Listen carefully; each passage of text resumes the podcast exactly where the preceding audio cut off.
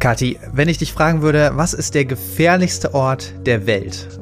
An welchen Ort würdest du denken? Spontan. Ähm, Nordkorea?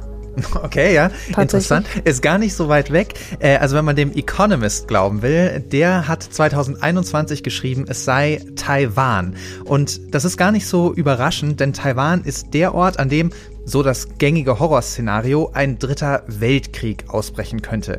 Denn mhm. China will die kleine Insel unter seine Kontrolle bringen und sieht in Taiwan ja eigentlich nur eine abtrünnige Provinz. Und in Taiwan können sich gleichzeitig immer weniger Menschen mit dem ja, diktatorischen Einparteienstaat in der Volksrepublik identifizieren. Wir blicken heute ja nach Taiwan und nach China und äh, wir wollen uns fragen, was hinter diesem Herrschaftsanspruch von Peking steckt, wie wahrscheinlich eine militärische Eskalation ist und was getan werden kann, um das zu verhindern. Ich bin Kathi Schneider. Und ich bin Felix Hoffmann. Schön, dass Sie dabei sind bei Machtprobe, dem Auslandspodcast der FAZ. Ja, Xi Jinping, der droht ja immer wieder, mehr oder weniger direkt damit, Taiwan gewaltsam einzunehmen. US-Präsident Biden hat häufiger auch schon gesagt, die USA würden Taiwan auch militärisch unterstützen, dass Frieden und Stabilität im, in Taiwan im politischen und wirtschaftlichen Interesse der USA liegen. Das wurde ja dort schon vor Jahrzehnten auch gesetzlich festgehalten und in Taiwan selbst wird im Januar auch gewählt. Da steckt also viel drin. Absolut. Die Straße von Taiwan, also die Meerenge zwischen der Insel Taiwan und dem Festland der Volksrepublik China, ist ein geopolitischer Hotspot. Und der potenziell zumindest heißeste Fleck in diesem Hotspot ist eine kleine Insel, nur 2,5 Kilometer vor der chinesischen Küste, Kinmen. Und genau dahin, mitten ins Geschehen, nehmen wir sie jetzt mit.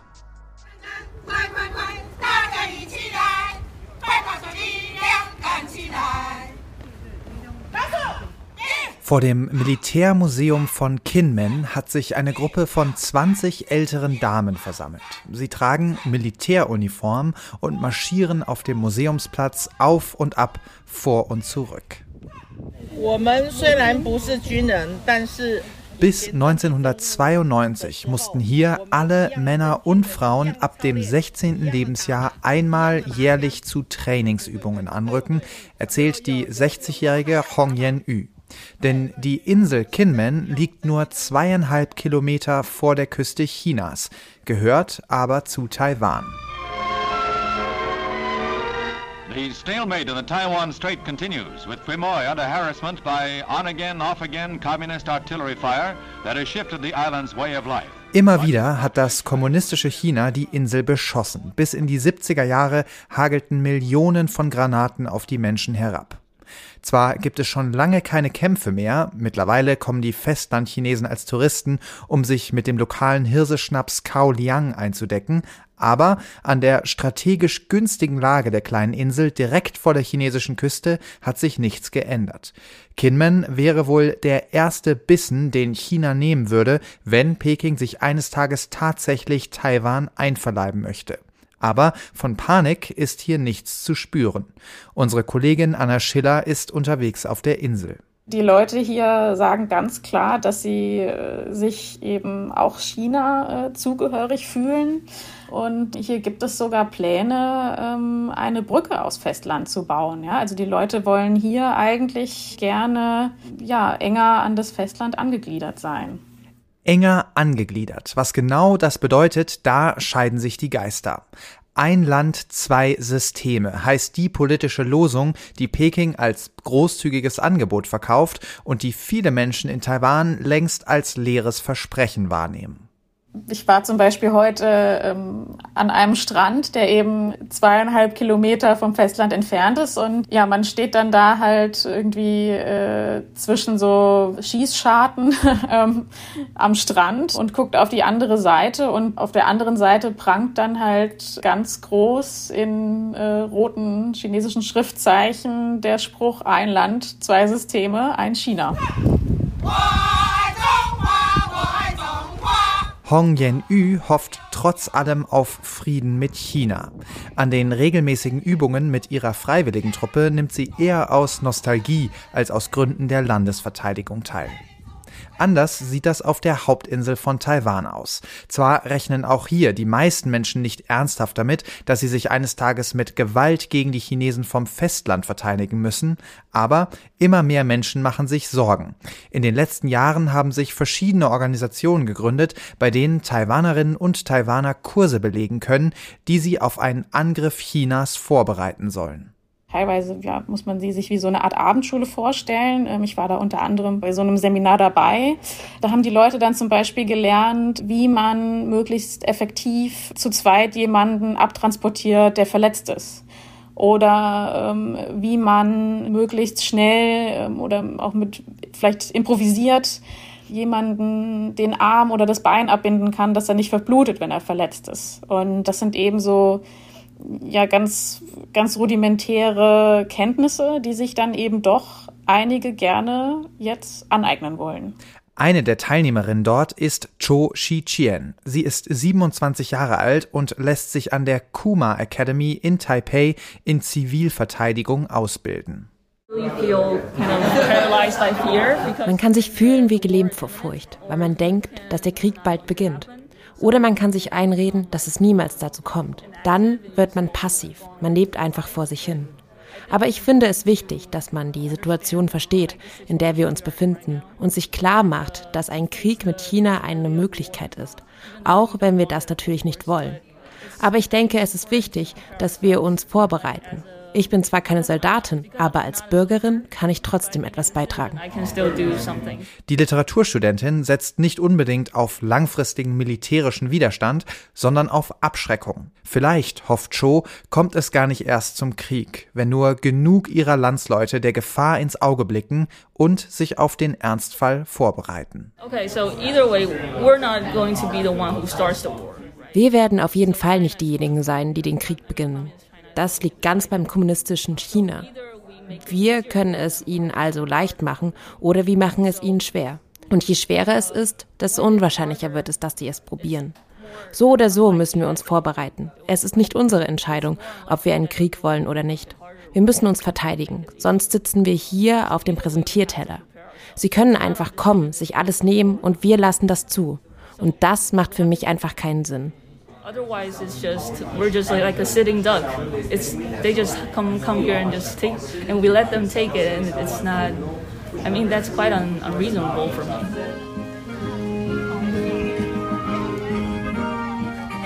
Sehr spannende Einblicke, die wir da bekommen haben. Vielen Dank auch nochmal an Anna ja, an dieser vielen, Stelle. Vielen also es den Chinesen so schwer machen wie möglich, einen Krieg zu beginnen, das haben wir gerade gehört vielleicht müssen wir erstmal klären, worum geht es in dem Konflikt denn eigentlich ja ganz grundsätzlich? Also es geht wie so oft um verschiedene Dinge, um Macht in der Region natürlich, um Zugriff auf wichtige Technologie, um die Kontrolle über Handelsrouten, aber auch so ein bisschen um die Begleichung historischer Rechnungen. Und genau da fangen wir mal an.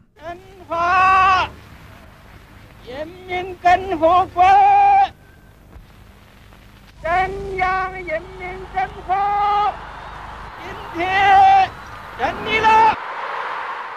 Die Stimme von Mao Zedong war das. 1949 hat der nach 22 Jahren On- und Off-Bürgerkrieg in China äh, die Volksrepublik ausgerufen auf dem Platz des himmlischen Friedens in Peking. Und damit hatten sich die Kommunisten in China durchgesetzt gegen die Nationalisten, die vor allem in der Kuomintang organisiert waren.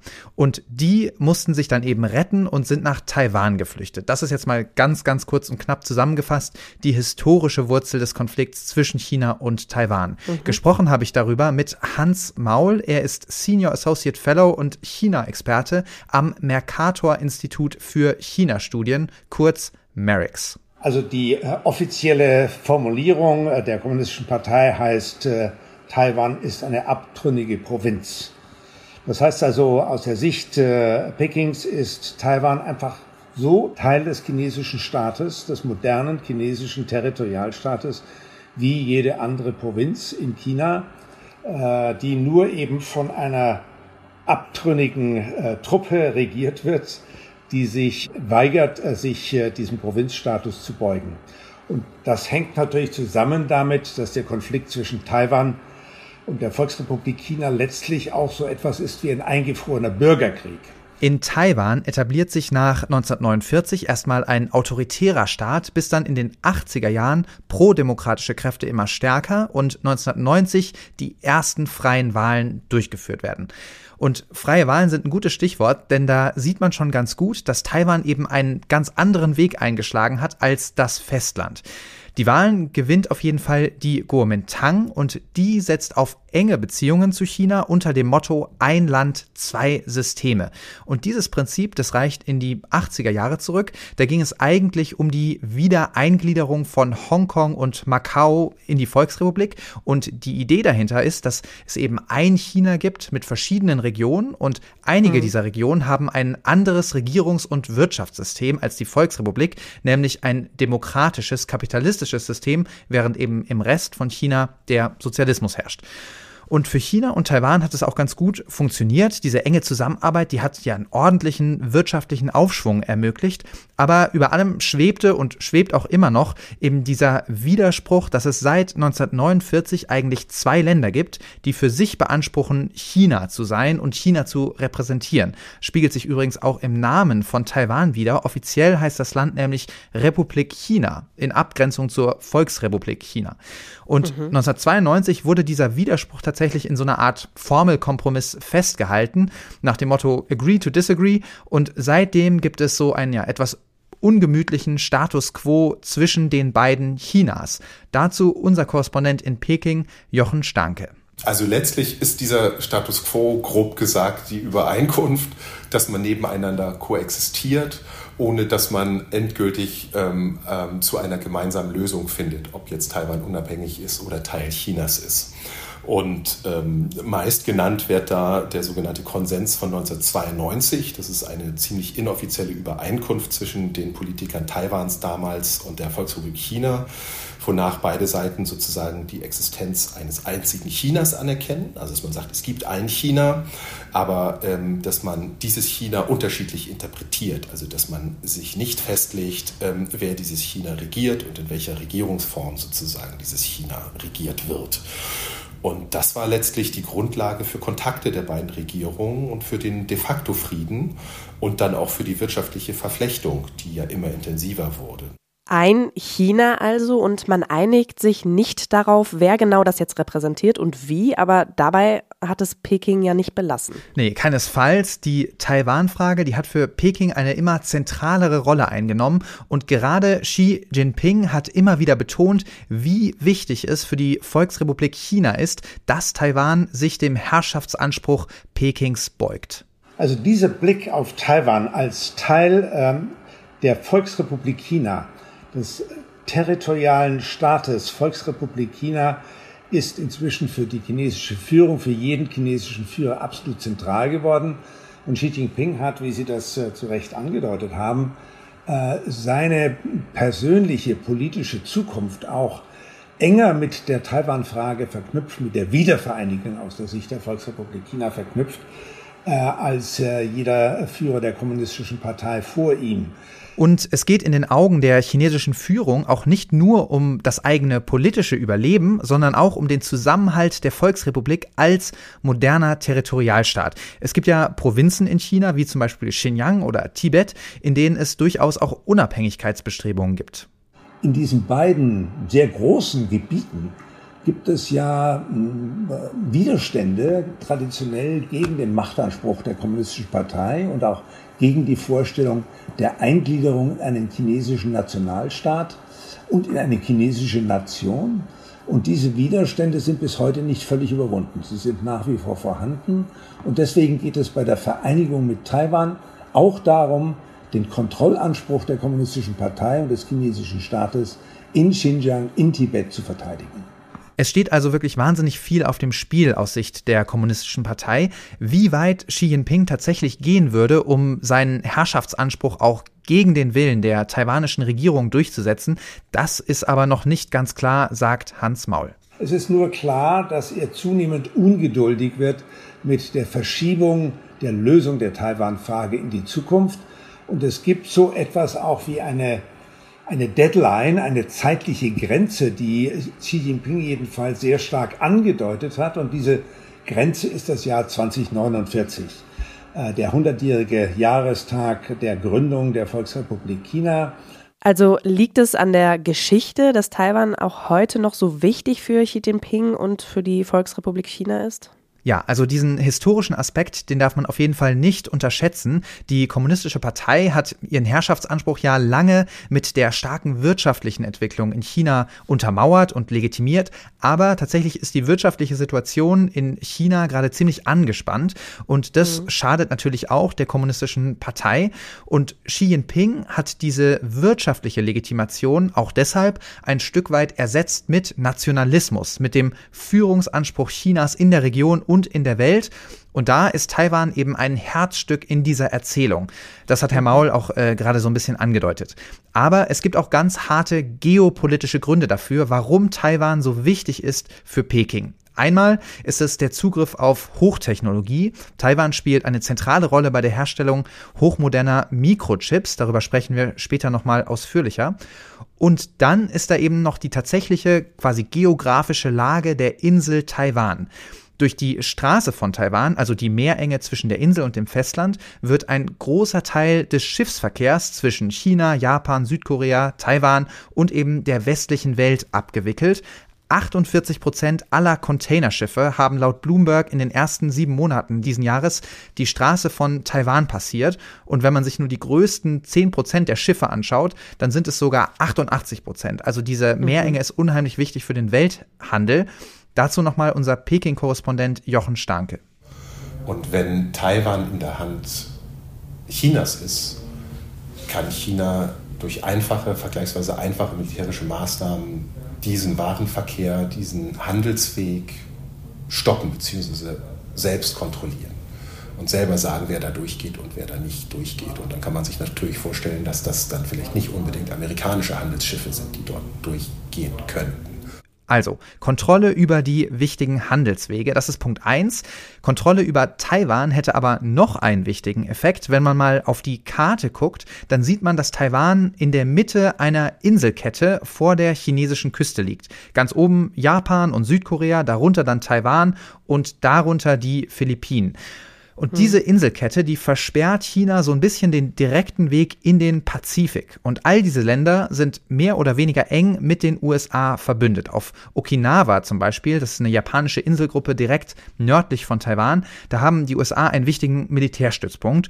Und das ist China natürlich ein Dorn im Auge. Würde man jetzt aus chinesischer Sicht Taiwan kontrollieren, dann wäre diese Inselkette durchbrochen und man hätte einen freien Zugang zum Pazifik und man würde die USA unter Druck setzen und möglicherweise aus der Region zurückdrängen können. Dazu nochmal unser Peking-Korrespondent Jochen. Gleichzeitig liegt Taiwan zwischen Südkorea und Japan, zwei strategische Gegner von China, die beide jeweils enge wirtschaftliche Beziehungen zu Taiwan pflegen. Und wenn sozusagen Taiwan hier ausfällt, könnte China auch diese blockieren. Zum anderen rein militärisch äh, haben die Amerikaner Basen unter anderem in Südjapan, in Okinawa, das näher an Taiwan liegt als an Japan, an, an Kern-Japan sozusagen.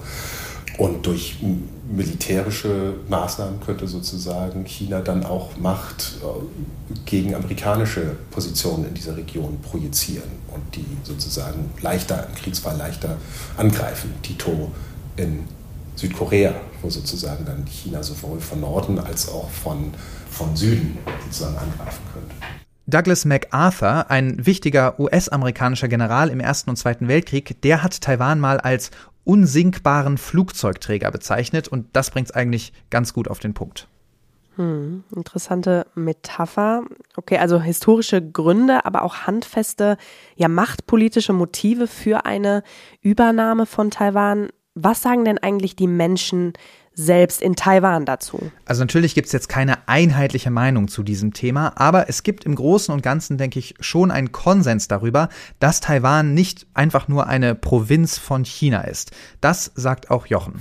Also die Taiwaner sind sich nicht immer wirklich einig, aber ich glaube, einig sind sie sich schon darin, dass ähm, Taiwan ein Land mit eigentlich allen Merkmalen eines unabhängigen Staates ist der nur eben nicht alle Insignien eines unabhängigen Staates hat. Also das, das heißt also, wenn man einfach durchdeklinieren will, Taiwan hat ein Staatsvolk, hat ein eigenes klar definiertes Staatsgebiet, auch eine vom Volk seit Jahrzehnten legitimierte Regierung, durch Wahlen legitimierte Regierung und eben auch eine Regierung, die äh, ziemlich tragfähige Außenbeziehungen zur Welt hat. Also nicht nur zu den Amerikanern, sondern auch zu Deutschland, dem Westen allgemein.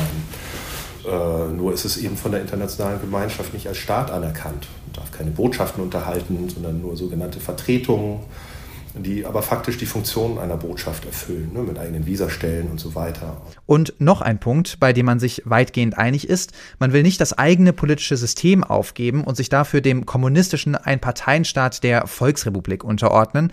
Dazu nochmal Hans Maul vom Merix Institut. Wenn Sie Xi Jinping fragen, dann würde er Ihnen sagen, natürlich ein Staat, zwei Systeme, das ist die Lösung und das ist das, was wir Taiwan auch anbieten. Ähm, wenn Sie allerdings Taiwan fragen und die Regierung dort, aber auch die Bevölkerung, dann ist es eigentlich ganz eindeutig, dass in Taiwan kaum noch jemand diese Idee äh, eines äh, ein zweier Systeme innerhalb des Dachs, unterhalb des Dachs eines Staates, wie man sich das in Peking vorstellt, akzeptiert. Dieses Angebot, ein China, zwei Systeme, hat eben längst an Glaubwürdigkeit verloren. Das war ja genau das Angebot, was man den Menschen auch in Hongkong gemacht hat. Und mhm. wir erinnern uns an die Proteste in Hongkong 2019, wo die Menschen eben freie Wahlen eingefordert haben und es dann eben mit der brutalen Repression des chinesischen Staatsapparats zu tun bekommen haben. Da spielt natürlich einfach auch eine ganz gewichtige Rolle die Beobachtung in Taiwan dessen, was in Hongkong 2019 passiert ist wie sich also die Kommunistische Partei in Peking in der Praxis ein Staat, zwei Systeme vorstellt. Die Praxis heißt nämlich äh, eine, ein Staat, äh, zwei Systeme, aber hinter diesen zwei Systemen steht ein Machthaber, nämlich die Kommunistische Partei, die alles kontrolliert in beiden Systemen. Und das ist für die Bevölkerung in Taiwan inzwischen völlig unakzeptabel geworden. Das ist ganz eindeutig. Die Einstellung der Menschen in Taiwan, die zeigt auch eine Studie des Brookings Instituts in den USA und aus der geht hervor, dass die Menschen insbesondere das politische System der Volksrepublik ablehnen. Also 63 Prozent beurteilen das als schlecht und in der Altersgruppe der 20 bis 40-Jährigen sind es sogar knapp 75 Prozent. Ja, da bewegt sich also einiges in Taiwan und das ja nicht zugunsten Chinas, das kann man, glaube ich, festhalten. Jetzt stehen ja auch Wahlen an. In Taiwan ein neuer Präsident und ein neues Parlament werden gewählt am 13. Januar, gar nicht mehr so lange hin. Wie spielt der Konflikt mit China da denn gerade rein? Ja, ich habe darüber mit unserer Kollegin Anna Schiller gesprochen. Die ist ja aktuell gerade in Taiwan unterwegs. Und sie hat erzählt, dass der Konflikt an sich nicht unbedingt ein zentrales Wahlkampfthema ist, aber die Menschen, die treffen ihre Wahlentscheidung eben doch anhand der grundlegenden Frage, wie man es so mit China hält. Also was man hier immer wieder hört, ist gar nicht unbedingt, dass der Konflikt direkt eine Rolle spielt, aber die Identität. Die Leute wählen hier nicht unbedingt nach, sagen wir mal, wirtschaftspolitischen Interessen oder politischer Ideologie, sondern es geht eher darum, wie man sich definiert. Also die Leute, die eben sagen, wir sind Taiwaner und bewusst vom Festland abgrenzen, die wählen eben in der Regel eher die DPP, während vielleicht besonders so die ältere Generation, die unter Umständen vielleicht sogar noch selbst vom Festland stammt und dann nach dem Bürgerkrieg nach Taiwan mit der Kuomintang geflohen ist, die definieren sich eben nicht unbedingt so als, als Taiwaner und sehen sich eher so noch einer Republik China zugehörig und die wählen eben in der Regel dann die Kuomintang. Die Leute, die wählen also eher danach, wie sie sich identifizieren und die Umfrageergebnisse haben wir ja gerade gehört. Immer mehr Menschen in Taiwan identifizieren sich als Taiwaner, immer weniger als Chinesen und dementsprechend sieht es aktuell sehr gut aus für die regierende DPP, auf Deutsch Fortschrittspartei, die eben für eine stärkere Abkehr von China steht. Allerdings wird nicht nur der Präsident, sondern auch das Parlament gewählt und hier könnte die Guomindang stärker abschneiden, weil sie eben lokal noch sehr, sehr verwurzelt ist. In Taiwan wird also gerade viel darüber spekuliert, ob man am Ende vielleicht einen DPP-Präsidenten hat mit einem Parlament, in dem die Guomindang aber eine Mehrheit hat. Also da könnte es so ein bisschen ein, ein Deadlock geben. Ja, und das dürfte Peking ja nicht passen, wenn die eher China-kritische DPP an der Macht bleibt. Mit welchen Mitteln versucht China denn ganz konkret, sich Taiwan ja einzuverleiben? Also China nutzt da ganz unterschiedliche Mittel, um Taiwan immer näher an sich zu binden. Wir hören natürlich immer wieder von den Drohungen und den Militärmanövern, aber es gibt auch viele niedrigschwelligere Instrumente, die Peking benutzt. Ich habe darüber mit Hans Maul gesprochen.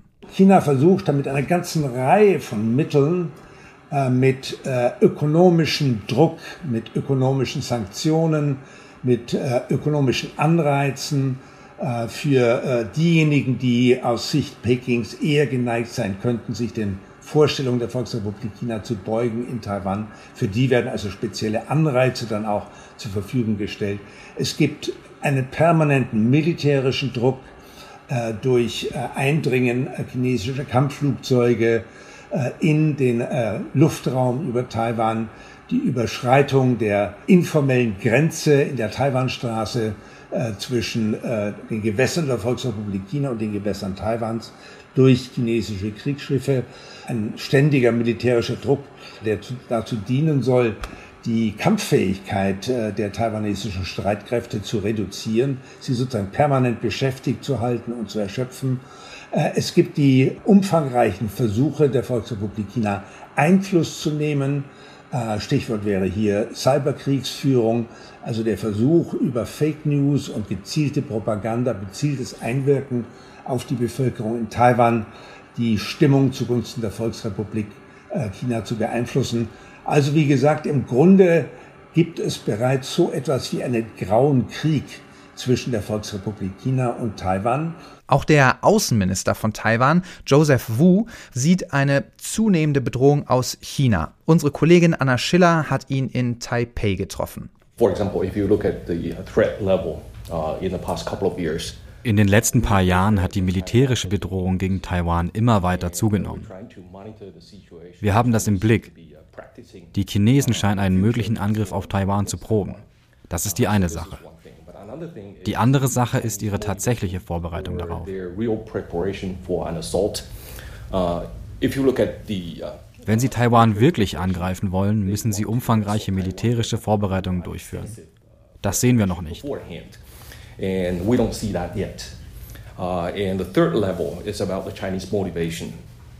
Und dann ist da noch die Frage der Motivation. Das chinesische Militär folgt antiken Grundsätzen der Militärphilosophie und der wichtigste Grundsatz ist wohl, dass man den Gegner vernichten sollte, ohne Gewalt anzuwenden. Und genau das versuchen die Chinesen gerade. Sie wollen Taiwan bedrohen, sie wollen Taiwan erpressen und sie wollen in einem hybriden Krieg gegen uns kämpfen. Bis die Menschen in Taiwan es nicht mehr aushalten können. Bis wir das Handtuch schmeißen und einfach sagen, okay, wir werden Teil Chinas. Das ist aktuell ihre Taktik. Ein Mittel, das Peking gerne und viel anwendet, sind Desinformationskampagnen und auch davon kann Außenminister Wu berichten. Uh, there are studies uh, show that Taiwan is the number one target of a disinformation campaign. Es gibt Studien, die zeigen, dass kein Land so sehr von Desinformationskampagnen betroffen ist wie Taiwan.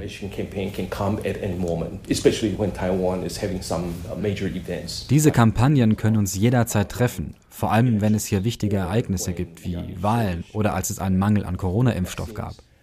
Die Desinformationskampagnen kommen in unterschiedlichster Form. Und ihr Ziel ist es tatsächlich nicht, eine bestimmte Weltsicht zu propagieren. Es geht eher darum, die Gesellschaft zu spalten und Misstrauen gegen die Regierung zu säen. Anders gesagt, sie versuchen die Grundlagen der taiwanischen Demokratie zu zerstören. Aber man muss eben auch nochmal betonen, auch die harten militärischen Drohungen haben deutlich zugenommen. In der Luftraumüberwachungszone von Taiwan werden immer mehr chinesische Flugzeuge gesichtet. 2022 war es ein Plus von fast 80 Prozent im Vorjahresvergleich. Und immer, wenn Taiwan eben irgendwas tut oder dort irgendwas passiert, was aussieht wie etwas, was ein unabhängiger Staat tun würde, mhm. also zum Beispiel der Besuch der Vorsitzenden des US-Repräsentantenhauses, Nancy Pelosi, im August 22, dann mhm. reagiert China mit einer Eskalation oder irgendeiner Drohgebärde. Dazu nochmal unser Korrespondent in Peking, Jochen Stanke. Also das sind schon, das sind schon Abschreckungsmaßnahmen von Peking zu sagen, hört zu, also geht nicht weiter Richtung Unabhängigkeit, sondern sonst, sonst kommen wir. Was das genau heißt, äh, muss man abwarten. Aber ähm, ich habe nicht den Eindruck, dass die Bevölkerung Taiwans ähm, sich dadurch einschüchtern lässt, dass sie sagt, naja, jetzt, jetzt, jetzt wählen wir nicht mehr die Fortschrittspartei, sondern jemals jemand anderen oder akzeptieren eine kommunistische Herrschaft. Ich habe den Eindruck eher gehabt in den letzten Malen, als ich in Taiwan war, dass da so eine stoische Ruhe eher vorherrscht, zumindest im Volk, dass man sagt, naja gut, also das ist, äh, das habe ich da gehört für einen Spruch, äh, irgendwie ist China wie ein Erdbeben, ja, das kann jederzeit passieren, dass, dass man da irgendwie militärisch angegriffen wird, aber es kann auch noch 100 Jahre gut gehen. Ja, an diesen Besuch Pelosis, da erinnere ich mich tatsächlich gut dran. Da haben wir damals in der Sommerserie Machtprobe äh, auch gesprochen. Mhm. Ähm, mhm. Panik ist auch ein gutes Stichwort. Man hört ja immer wieder, wie bedrohlich es wäre, wenn dieser Konflikt zwischen China und Taiwan eskaliert für die ganze Welt. Welche Folgen hätte das denn konkret? Was müssten wir da erwarten?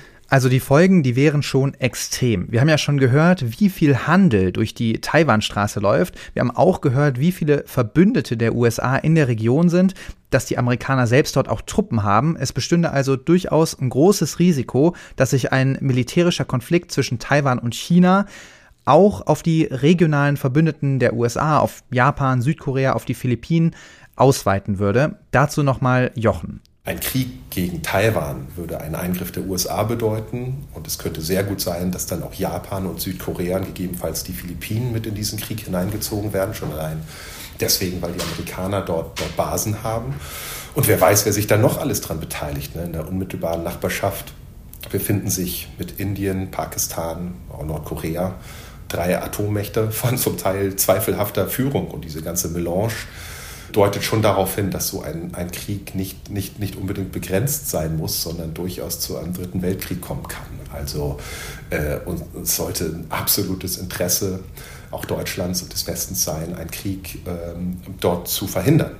Äh, auch, auch jenseits von, von Lieferketten, die für uns natürlich gigantische Bedeutung haben. Also das wäre so das Worst-Case-Szenario. Jochen sagt aber auch, dass die wahrscheinlichere Option eigentlich eine Seeblockade der Insel ist, also nicht eine direkte Invasion. Das haben die Chinesen sozusagen auch nach dem Pelosi-Besuch geübt. Denn die wissen auch, dass, dass Taiwan fast zu 100 Prozent abhängig ist von, von Energieimporten und auch zu, glaube ich, fast 70 Prozent bei Nahrungsmitteln. Und dass eine reine Blockade Taiwans, also sei es durch Schiffe oder einfach durch Raketenfeuer, schon ausreichen könnte, um, um Taiwan zur Aufgabe zu zwingen. Aber auch so eine Blockade wäre natürlich eine krasse Eskalation und auch das würden wir hier ziemlich direkt zu spüren bekommen. Und warum das so ist, das erklärt uns jetzt unser Kollege Michael Teil. Unser Betriebsausfall würde zu großen ökonomischen Turbulenzen auf jeder Seite führen, auch in China. Der Lieferant ihrer fortschrittlichsten Komponenten würde plötzlich verschwinden. Uh, das war Mark Liu. Er ist Vorstandsvorsitzender der Taiwan Semiconductor Manufacturing Company, kurz TSMC.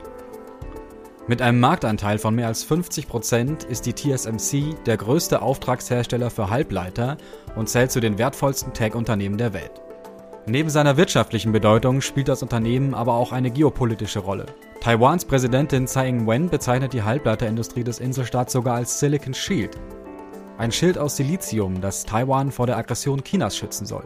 Halbleiter sind so etwas wie die Gehirne moderner Elektrotechnik. Sie stecken in Smartphones, Computern, Autos oder auch in medizinischen und militärischen Geräten. Außerdem sind sie unverzichtbar für Zukunftstechnologien wie KI und Data Science. Viele vergleichen deshalb die Bedeutung der Halbleiter heute mit der des Erdöls vor 100 Jahren. Die Herstellungsverfahren der TSMC gelten dabei als die fortschrittlichsten der Welt vor allem was die Produktion besonders kleiner Halbleiter angeht. Die taiwanischen Halbleiter sind international deshalb sehr gefragt. Und das auch in China. Die Weltwirtschaft ist von dieser Technologie in hohem Maße abhängig. Wie groß diese Abhängigkeit ist, hat sich in der Corona-Pandemie gezeigt. Durch die Umstellung auf Homeoffice ist die Nachfrage nach digitalen Produkten schlagartig gestiegen. Die Produktionskapazität der Halbleiterhersteller hat dafür aber nicht ausgereicht. Besonders hart hat es die Automobilbranche getroffen. Millionen von Autos konnten wegen des Mangels an Halbleitern nicht gebaut werden. Die taiwanische Halbleiterindustrie ist unverzichtbar für globale Lieferketten. China würde mit einem Angriff auf die Insel ein großes Risiko eingehen. Hierzu FAZ-Korrespondent für Taiwan Jochen Starke. Alle Welt weiß, dass wenn TSMC und Taiwan hier ausfällt, dass wir gigantische Lieferkettenprobleme hätten die noch einmal alles in den Schatten stellen, was wir in der Hinsicht sozusagen auch nach dem Ukraine-Krieg erlebt haben. Das weiß auch China, dass es, wenn sozusagen China Taiwan angreift, dass das der Westen weder militärisch noch wirtschaftlich auf sich sitzen lassen kann. Die Bedeutung des Silicon Shields für die Region unterstreicht auch Taiwans Außenminister Joseph Wu. Look at the fact wenn China in Taiwan einmarschiert und die Halbleiterlieferkette gestört wird, wird das zu einer Menge Probleme für den Rest der Welt führen. Den Krieg zu verhindern ist aktuell also internationaler Konsens. Viele internationale Leader sprechen gerade über Frieden und Stabilität in der Taiwanstraße als unverzichtbaren Teil globaler Sicherheit und des Wohlstands. Uh, uh. Bislang kann sich Taiwan noch auf seinen Entwicklungsvorsprung stützen. Einige sehen das Silicon Shield aber in Gefahr.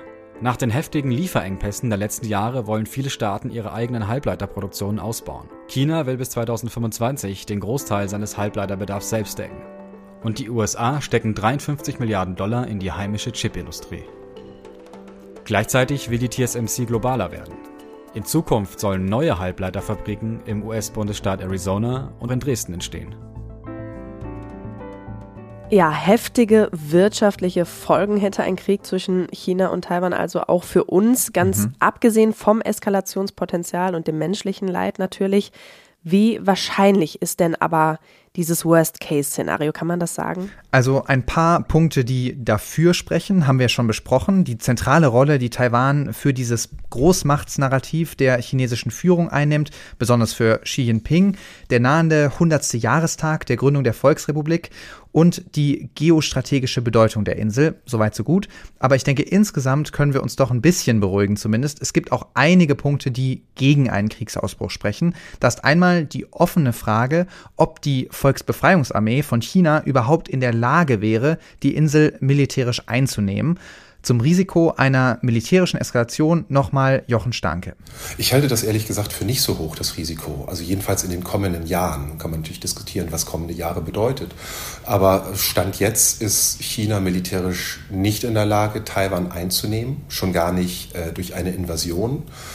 Ähm, und was vielleicht auch ganz interessant ist, dass soweit die Erkenntnisse reichen jedenfalls, ähm, baut China keine großen amphibischen Streitkräfte auf derzeit, die nötig wären, um sozusagen ähm, Taiwan mit Soldaten zu überfluten. Das tun die nicht. Was die Chinesen tatsächlich machen, ist, ihre Raketentruppe weiter aufzubauen. Auch das könnte natürlich bei einem Angriff auf Taiwan wichtig sein. Aber da gab es in letzter Zeit auch viel Durcheinander. Da wurden diverse Generäle wegen Korruptionsvorwürfen verhaftet. Und Ende Oktober wurde ja sogar der Verteidigungsminister Li Shangfu entlassen. Also von außen entsteht so ein bisschen der Eindruck, dass es da ja ein bisschen drunter und drüber geht. Und dann ist natürlich auch noch eine offene Frage, ob Peking das überhaupt will. Also über die hohen Kosten eines militärischen Angriffs haben wir ja schon gesprochen. Und China-Experte Hans Maul ist der Meinung, dass die Führung in Peking sich dieser Risiken durchaus bewusst ist.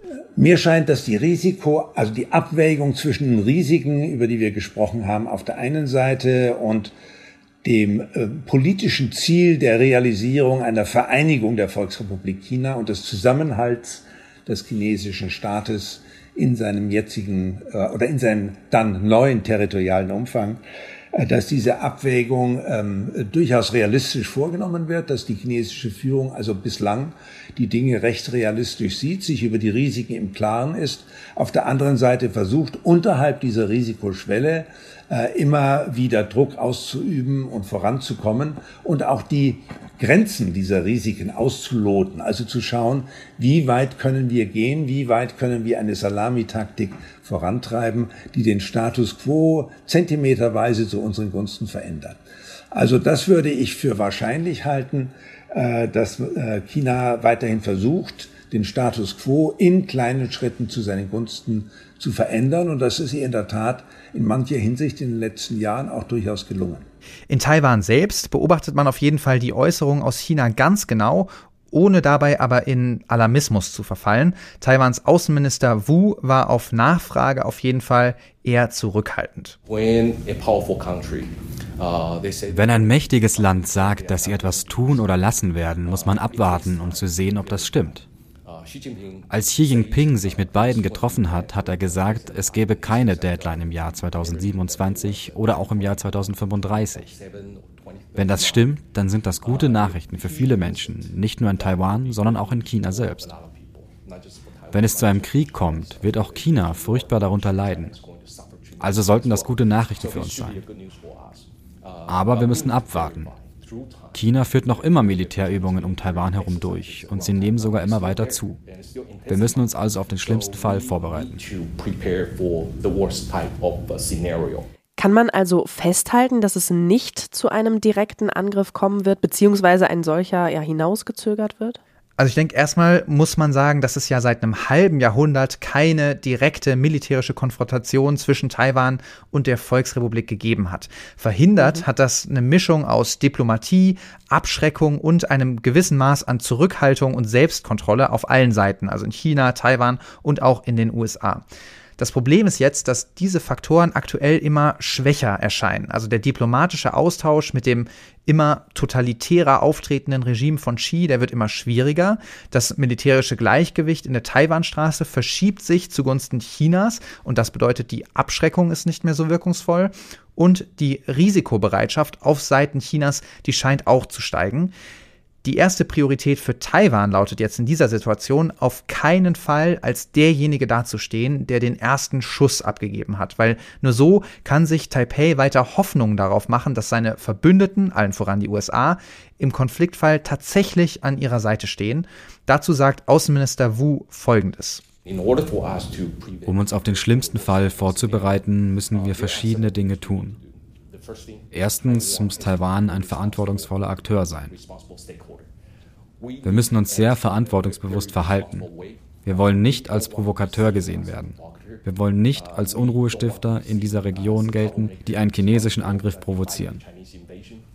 Und bis jetzt wird die Regierung von Taiwan von der internationalen Gemeinschaft auch als sehr verantwortungsvoll und moderat wahrgenommen. Und das ist der Grund, warum wir so viel internationale Unterstützung erhalten. Und damit hat Wu absolut recht. In den USA wurde die Unterstützung für Taiwan Ende der 70er im Taiwan's Relations Act quasi in Gesetzesform gegossen. Und US-Präsident Biden, der hat ja auch mehrfach gesagt, dass die USA bei einem Angriff auf Taiwan die Insel selbst auch verteidigen würden. Das hat immer für Schlagzeilen gesorgt und wurde anschließend von US-Regierungsvertretern immer wieder so ein bisschen eingefangen und zurückgenommen. Trotzdem muss man klar mhm. sagen, Taiwan ist geostrategisch für die USA viel wichtiger als jetzt zum Beispiel die Ukraine oder auch Afghanistan. Und diese Uneindeutigkeit in den Signalen aus den USA, das könnte durchaus auch Strategie sein, sagt Jochen. Und das ist, glaube ich, einfach auch gewollt in, in mehrerlei Hinsicht. Denn zum einen zeigen die USA Taiwan dadurch, dass es nicht freie Hand hat, sozusagen ähm, die Unabhängigkeit zu erklären und dann sicher auf US-Beistand hoffen zu können. Und gleichzeitig äh, will Amerika sozusagen ja natürlich auch die Volksrepublik China, China abschrecken. Also, um einen Krieg zu verhindern, wird von allen Seiten das Signal gesandt, nicht eskalieren. Und in Taipei scheint das auch durchgedrungen zu sein, zumindest wenn man sich Wu anhört, wie wir eben. In Peking vielleicht ein bisschen weniger. Da hat man nämlich durchaus eine Schwäche erkannt in diesem Signal, denn Taiwan darf eben auf keinen Fall eskalieren. Das heißt, aus Sicht von Peking, man kann eben provozieren und sich Taiwan so ein bisschen Häppchen für Häppchen einverleiben, ohne dass Taiwan dem wirklich etwas entgegensetzen kann.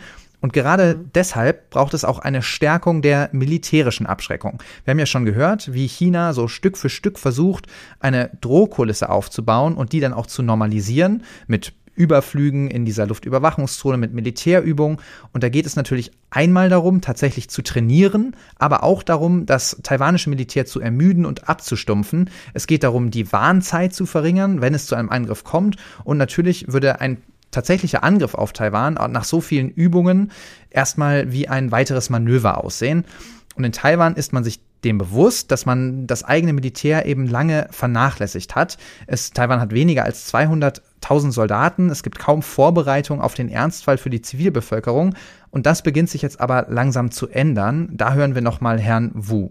And the second Zweitens brauchen wir Kapazitäten zur Abschreckung. Ich möchte Ihnen etwas zu unserer Militärreform erzählen. Wir bauen nicht nur unsere asymmetrischen Fähigkeiten aus. Wir investieren auch sehr viel in unser Militär. Wir haben die Dauer des Wehrdienstes von vier Monaten auf ein Jahr verlängert. Und wir intensivieren das Training unserer Soldaten. Und auch andere Verbündete wie die USA, Japan und Australien verstärken ihre militärische Bereitschaft in der Region. Und gemeinsam sollten wir einen Krieg verhindern können. Wenn man sich die führenden Vertreter der US-Geheimdienste anhört, dann sagen sie, dass ein Krieg nicht unvermeidlich ist. Und das stimmt mit unserer Einschätzung überein. Aber wir müssen dafür sorgen, dass das so bleibt. Wir müssen einen Krieg verhindern. The war is not imminent and is not inevitable. And that happens to be our finding as well. But we need to keep it that way. We need to prevent war from happening. Ja, Joseph Wu hat die USA ja nochmal erwähnt und wir haben schon gehört, dass die US-Amerikaner ja eine zentrale Rolle spielen in den Verteidigungsplänen von Taiwan. Wie wichtig sind denn die Allianzen der USA in der Region? Also die US-Allianzen mit Nachbarländern wie Japan, Südkorea oder auch den Philippinen, die sind absolut entscheidend. Das ist ein großer Unterschied zwischen der Regierung von Donald Trump, der ja viele Verbündete vor den Kopf gestoßen hat, und der Regierung von Biden, die zum Beispiel mit den Philippinen im Februar ein erweitertes Sicherheitsabkommen wiederbelebt hat, also die Beziehungen ausgebaut hat. Und dieses Abkommen, das gibt den USA Zugang zu neuen Militärbasen auf den Philippinen. China glaubt vielleicht, dass es Taiwan oder sogar die US-Truppen in der Region militärisch in Schwierigkeiten bringen kann, aber wenn dazu dann noch Japan, Südkorea, die Philippinen oder sogar Australien kommen, dann sieht das ganz anders aus. Dann überlegt vielleicht auch Peking ein zweites, ein drittes Mal, ob ein Angriff oder eine Blockade von Taiwan wirklich so eine gute Idee ist. Früher war es so, dass die USA verschiedene bilaterale Beziehungen als Grundlage ihrer Bündnisstruktur in der Region hatte. Es gab die Beziehungen zwischen den USA und Korea, Beziehungen zu Japan, den Philippinen und zu Australien. Daraus ist mittlerweile eine multilaterale Struktur geworden. Und mit vereinten Kräften können wir, denke ich, noch besser als ein Grundstein für Frieden und Sicherheit in der Region dienen. Es wird immer wichtiger, dass diese Länder alle gemeinsam die Abschreckung leisten können, die wir brauchen, um mit einer potenziellen Bedrohung aus China umzugehen. Die Sorge vor einem immer hegemonialer auftretenden China, das ist eben etwas, was auch viele Länder in der Region eint. Und da liegt ein entscheidender Vorteil Taiwans und der USA gegenüber China in der Region. You know, if you look at China's ambition, it's not limited to Taiwan. Wenn man sich die Ziele Chinas anschaut, dann sind diese nicht auf Taiwan begrenzt. China ist auch militärisch engagiert im ostchinesischen Meer, im südchinesischen Meer auch sehr intensiv. Schauen Sie sich nur mal die hybride Kriegsführung und die Gebietsansprüche an. Die Chinesen sind auch im Pazifik sehr aktiv. Sie haben ein Abkommen mit den Salomonen unterzeichnet und immer, wenn die Australier Militärübungen abhalten, kommen chinesische Spionageschiffe unglaublich nah. Die Länder in der Region spüren dieses Expansionsstreben Chinas.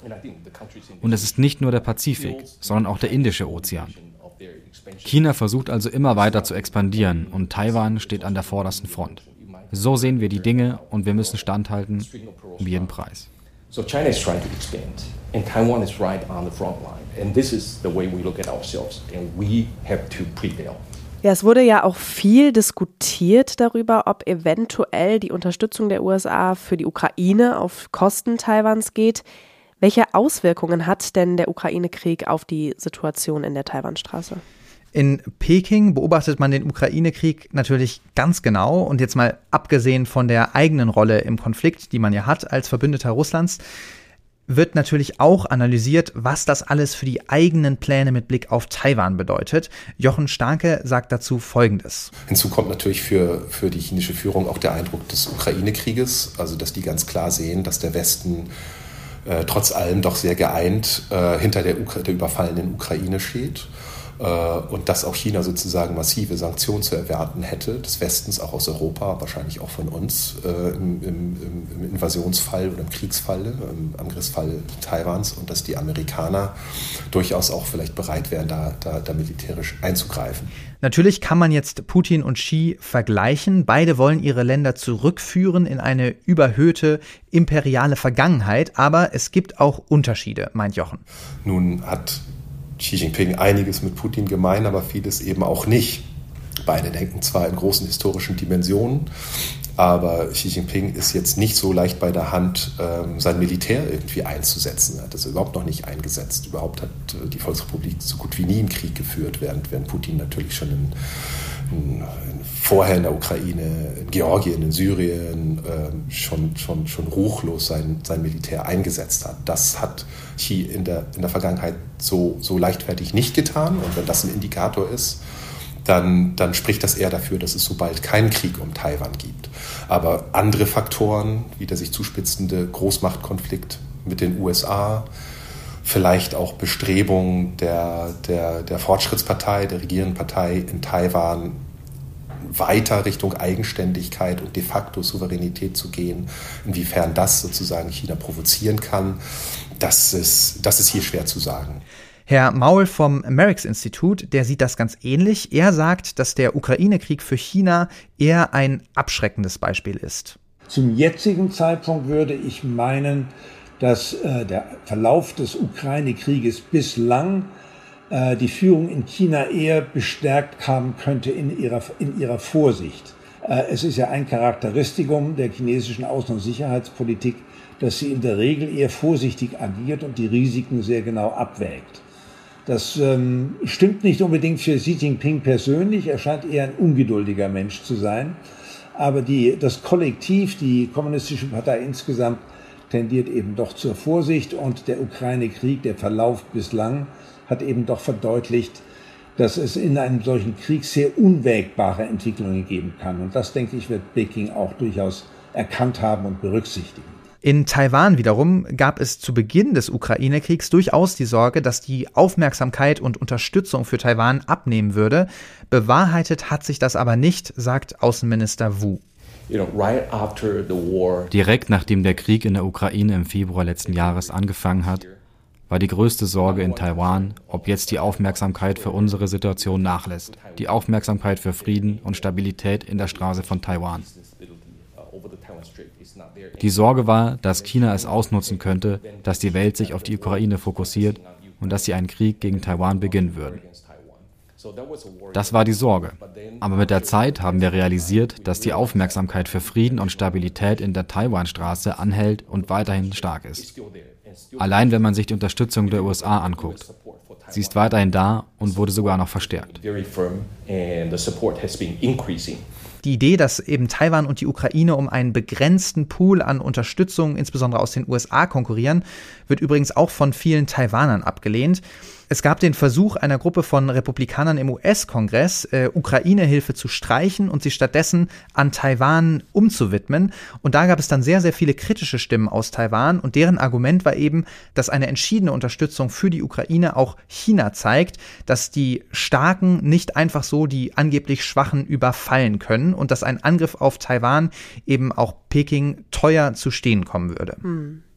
Ja, da sind wir ja auch schon bei den großen der Zusammenhängen und da holen wir doch jetzt mal unseren geschätzten Kollegen Klaus-Dieter Frankenberger dazu.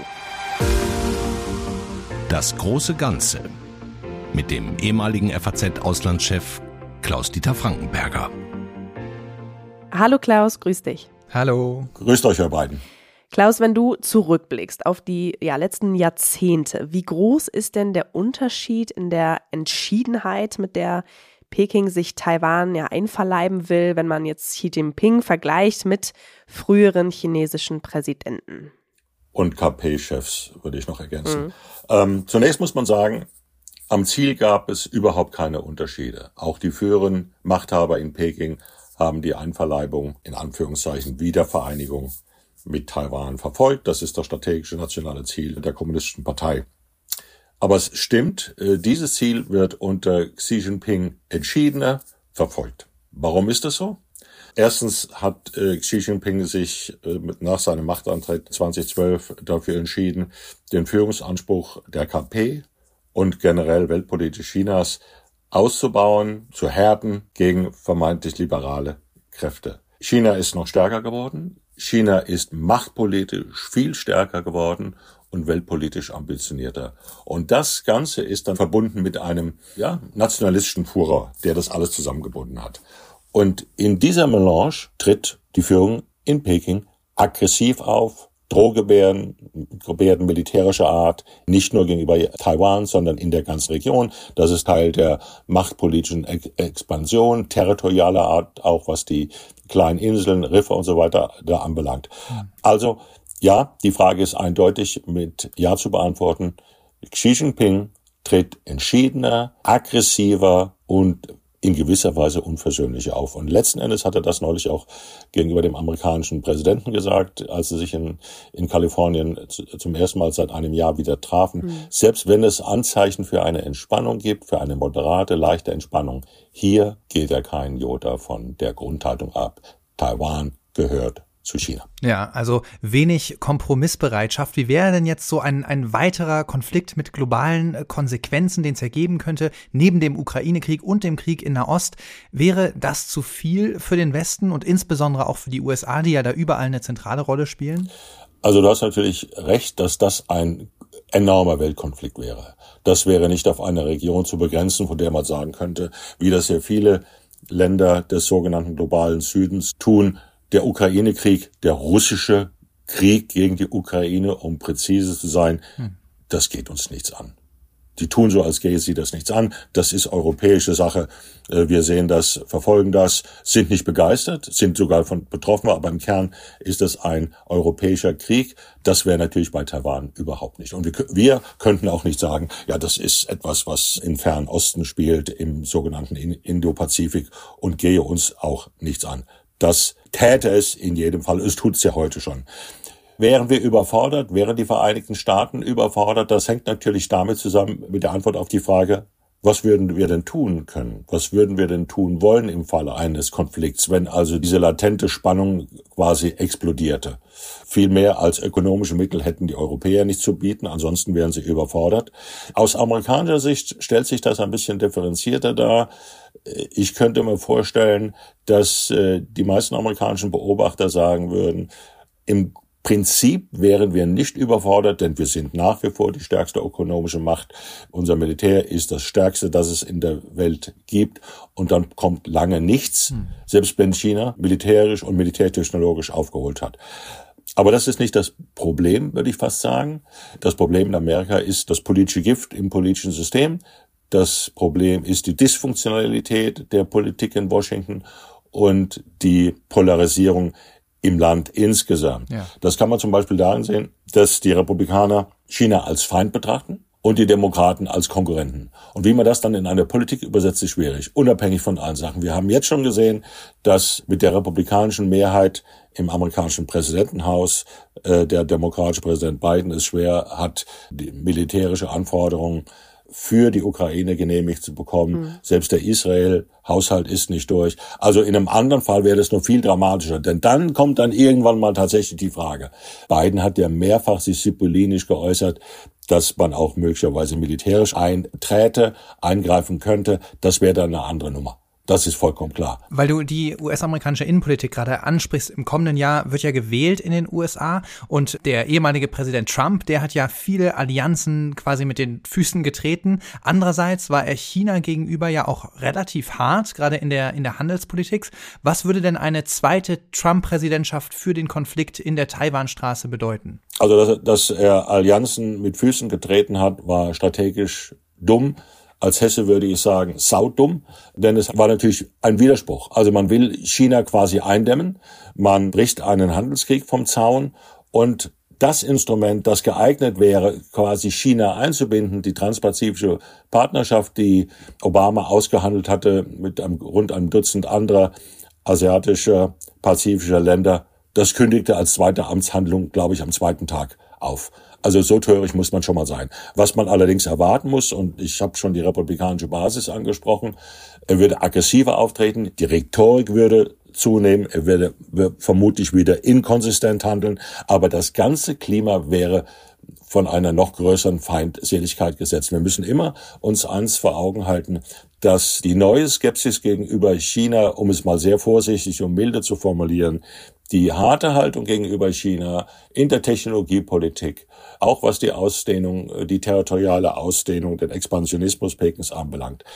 Und dagegen etwas zu unternehmen, dagegen einzutreten, das ist eine der wenigen Punkte, wo die amerikanische Politik einer Meinung ist. Und es gibt nach Umfragen des Pew-Instituts, ein Meinungsforschungsinstitut in Washington, die Haltung gegenüber China war niemals negativer als jetzt. Das ist fast gesellschaftlicher Konsens. Mit ein wenigen Ausnahmen. Junge Leute sehen das nicht ganz so schlimm. Aber ansonsten ist das eine harte Anti-Haltung. Und auf der könnte Trump er hat ja nichts von seinem maßlosen China-Bashing, ist ja nicht abgerückt. Auf der könnte er natürlich dann profitieren und eine aggressive Politik machen. Jetzt schon haben die Republikaner, und das wird sich ja noch dann steigern, jetzt schon haben sie, haben die Republikaner Alarm geschrien, als sie meinten, Biden sei dem chinesischen Präsidenten bei ihrem Treffen und auch davor schon etwas zu sehr entgegengekommen. Hm. Ich will nochmal zurückkommen in die Region. Wir haben auch viel über Abschreckung gesprochen, heute natürlich Drohkulisse. Welche Rolle spielen denn deiner Meinung nach die Allianzen dabei in der Region? Na, die sind, die sind wesentlich. Die sind ein wesentlicher Punkt, um China zu verdeutlichen, dass diese Expansion und dieses aggressive Auftreten in den vergangenen Jahren Konsequenzen hat und nicht so einfach hingenommen wird. Also wir haben wir mehrere äh, quasi Verbindungen, quasi Allianzen, die Quad-Allianz, Australien, die Vereinigten Staaten, Japan und Indien. Wir haben das Treffen von vor ein paar Jahren AUKUS, Großbritannien, Australien, und die Vereinigten Staaten, das zunächst, aber strategisch natürlich weitere Implikationen hat, um die Modernisierung und ja, Aufrüstung der australischen äh, Streitkräfte geht, auch mit atomgetriebenen U-Boot. Wir haben die Verbindung Japan, Vereinigte Staaten, Korea, was sehr wesentlich ist. Ja, das sind wichtige Signale an China, dass der weitere Westen sozusagen gewillt ist, dem etwas entgegenzutreten. Wir sind hier noch immer weit entfernt von Eindämmung. Aber es ist ein Zeichen, dass diese Verbindungen die chinesische Expansion mit großem Misstrauen und großer Sorge sehen und dass es jetzt einfach nicht so weitergeht wie bisher und dass vor allem auch nicht der, die ökonomische Integration in China die wachsende Präsenz, dass das etwas ist, was nicht darauf hindeutet, dass alle außen- und sicherheitspolitischen Ambitionen Chinas im Indopazifik und darüber hinaus einfach so, so hingenommen werden und für selbstverständlich erachtet werden. Letzten Endes sind diese Allianzen auch Ausdruck dessen, dass der weitere Westen bereit und willens ist, für eine regelbasierte Ordnung mhm. einzutreten. Letzte Frage vielleicht noch, Klaus. Ähm, wir haben es auch heute in der Sendung schon mal angesprochen. Wenn jetzt dieser Konflikt tatsächlich eskalieren würde, wäre das ja ein Beginn eines dritten Weltkriegs, den wir dann hätten? Naja, mit solchen quasi Armageddon-Hypothesen wäre ich zurückhaltend und vorsichtig. Ich würde mich zunächst nochmal dran erinnern, was äh, Henry Kissinger, der große Weltenerklärer, der vor ein paar Tagen gestorben ist, der uns immer dran erinnert hat, und quasi damals die Politikführer überall auf der Welt, aber vor allem die beiden, um die es geht, dass das Verhältnis zwischen China und den Vereinigten Staaten das Schlüsselverhältnis im 21. Jahrhundert ist. Und das muss man irgendwie auf eine pragmatische Weise managen. Pragmatisch heißt, man muss Regeln finden, sollte Regeln finden für die Systemrivalität, sollte Regeln finden für die Konkurrenz, also quasi einen Rahmen setzen, innerhalb dessen dann diese Konkurrenz ausgetragen wird. Aber übrigens wären wir in einem solchen Konflikt nicht unparteiisch. Wir wären natürlich Partei. Und das sehen natürlich die regionalen westlichen Anrainerländer, ich habe sie schon gesagt, Japan, Australien, Südkorea, Neuseeland, die Philippinen, natürlich nicht anders. Sie sind Teil, wären Teil dieses Konflikts. Sollte es dazu kommen, sollte sich China entschließen, Taiwan sich militärisch einzuverleiben, so wäre zunächst mal bestimmend das chinesische Kalkül.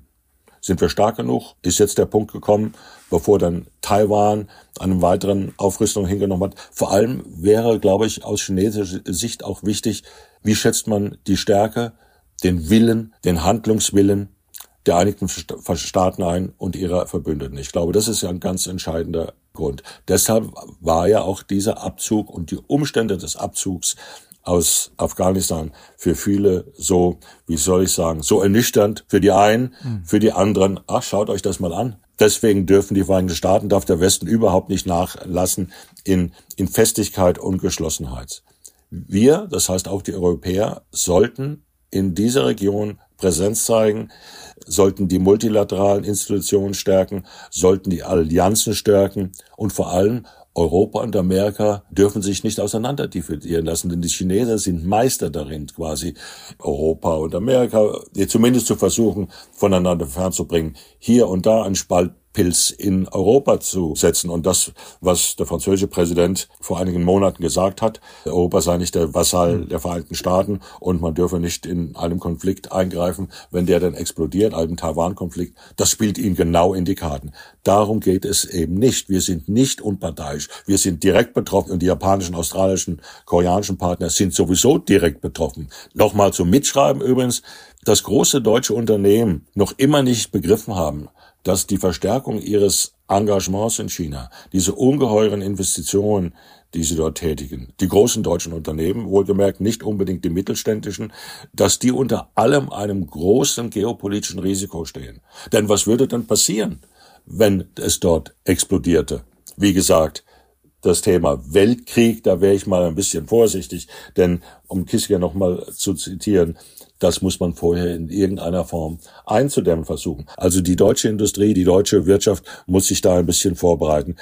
Ich würde sagen, wir sollten Flagge zeigen und wir sollten in den Kontakten, und die sind ja noch immer relativ eng, wir sollten China immer klar machen, dass die Eskalation in eine richtige militärische Konfrontation dass das einen Preis hat. Man muss, muss da ganz klar sein, man muss nicht mit militärischen Angriffen oder sowas drohen, aber dass der Preis darin bestünde, wenn die Maßnahmen wirtschaftlicher Art wären, dass der Preis darin bestünde, auch für China, dass sein Aufstieg zur Weltmacht erst einmal, würde ich sagen, ein Rendezvous mit der Realität macht und das nicht so weiterginge.